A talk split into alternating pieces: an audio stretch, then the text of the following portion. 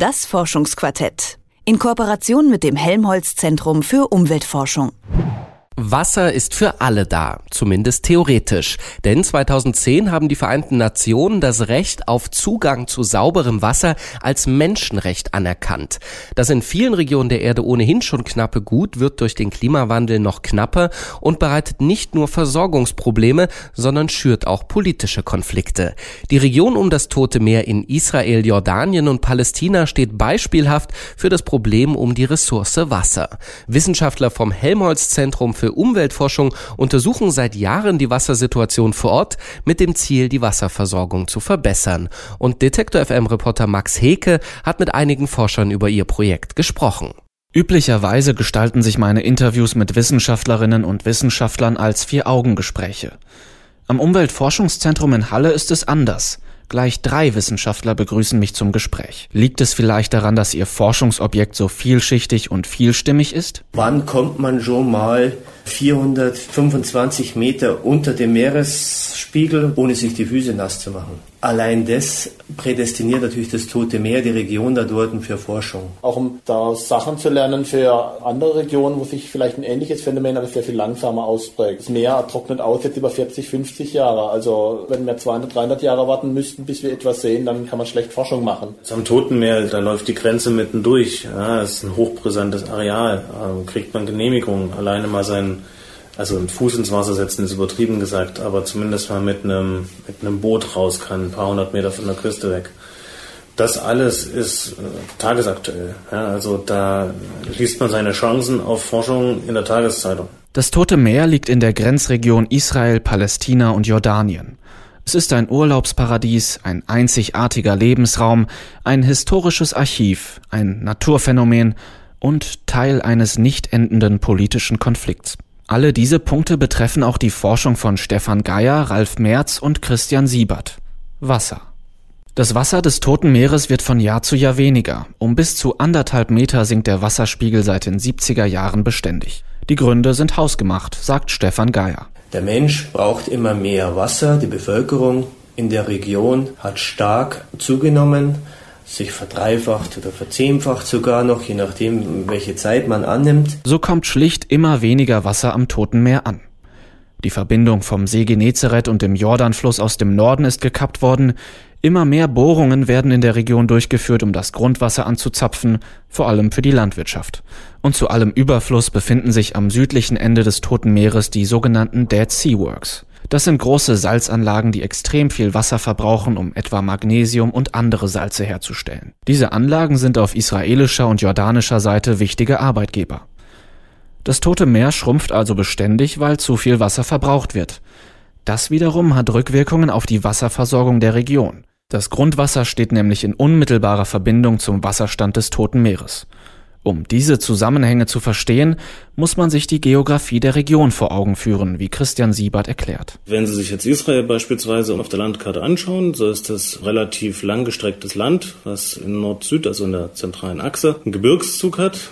Und in diesem Gebirgszug, wo zum Beispiel Städte wie Jerusalem oder Ramallah liegen, findet die Neubildung, die Grundwasserneubildung statt. Das heißt, dort regnet es am meisten, dort wird das Wasser infiltriert, strömt quasi in diesem Gestein in tiefere Schichten, bildet dort Grundwasser und strömt nun zu tiefer gelegenen Regionen. Das Grundwasser fließt aus den Bergen nach unten, bis es nicht mehr weiter kann, also bis ins Tote Meer.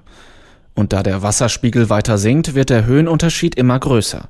Von Jerusalem bis zum Toten Meer sind es wenige Kilometer Entfernung, aber etwa 1100 Meter Höhenunterschied. In den vergangenen 40 Jahren sind noch einmal 50 Meter dazugekommen. Welche Auswirkungen hat das, fragen die Wissenschaftler vom Umweltforschungszentrum. Antwort Das Süßwasser strömt immer schneller direkt ins salzige Tote Meer und wird als Trinkwasser für die Millionen Menschen vor Ort schlicht unbrauchbar. Dieser Vorgang bringt noch weitere Probleme mit sich. Der Boden des Toten Meeres besteht nicht einfach nur aus Sand und Kies, sondern aus chemischen Ablagerungen mit verschiedenen Salzen. Wenn nun Süßwasser auf Salzschichten trifft, wird das Salz gelöst, wie im Nudelwasser oder der Suppe.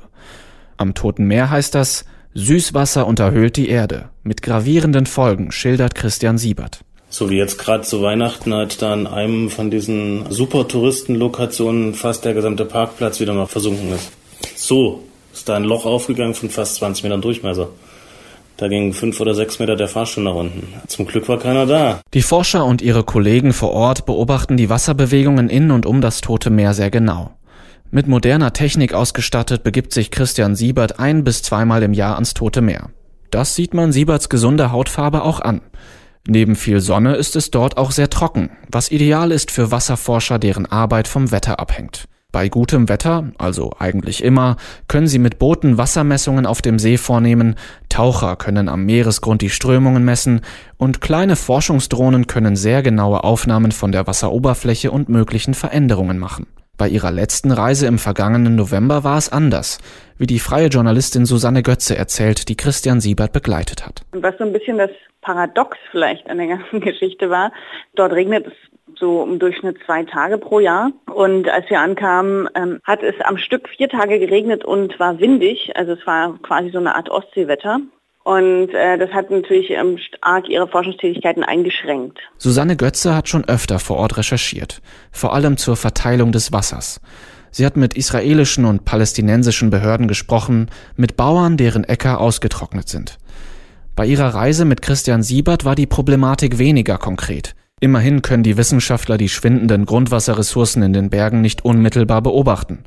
Umso wichtiger sei aber die Vermittlerrolle, die die Forscher einnehmen können, sagt Susanne Götze. Vielleicht braucht es in der Region auch jemand quasi in Anführungsstrichen Neutrales, der diese, diese Arbeit macht und der versucht ein bisschen durch seine Forschungsergebnisse auch durch dieses immer dranbleiben an dem Thema, versucht beide Seiten irgendwie ein bisschen aufzurütteln. Und ich denke, da ist es ganz wichtig, dass ähm, kompetente Leute dort die, diese Arbeit machen und auf diese, auf diese Gefahren hinweisen, sage ich mal. Die Forscher wollen nicht nur auf Gefahren hinweisen, sondern wenn möglich auch Unterstützung anbieten. Dazu erstellen sie mit ihren vor Ort gewonnenen Daten computerbasierte Modelle. Modelle, mit denen sie Entwicklungen simulieren können. Wie wirkt sich geringerer Niederschlag in den kommenden Jahren auf das System Totes Meer aus? Wie schnell schwinden die Grundwasserreserven in den Bergen? Welche Regionen sind besonders von Einsturzlöchern gefährdet? Mit Hilfe der Modelle können Sie sich an die Behörden in der Region wenden, erklärt Ralf Merz. Und wenn wir dann ein gutes Modell haben, kann man dann eben die Entscheidungsträger dann äh, unterstützen, um entweder zu einem fairen Vergleich von der Wasserverteilung zu kommen, um das weitere Austrocknen zum Toten Meer zu verhindern oder solche Fragestellungen, die dann vor Ort umgesetzt werden müssen. Forschung am Toten Meer.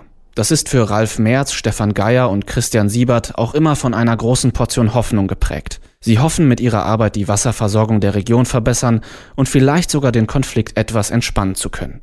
Ein sehr hehres Ziel angesichts der immer wieder eskalierenden Spannungen vor Ort und dem regelmäßigen Scheitern diplomatischer Bemühungen. Vielleicht halten sich die Forscher da an einen Ausspruch des ersten israelischen Ministerpräsidenten David Ben Gurion. Wer nicht an Wunder glaubt, ist kein Realist.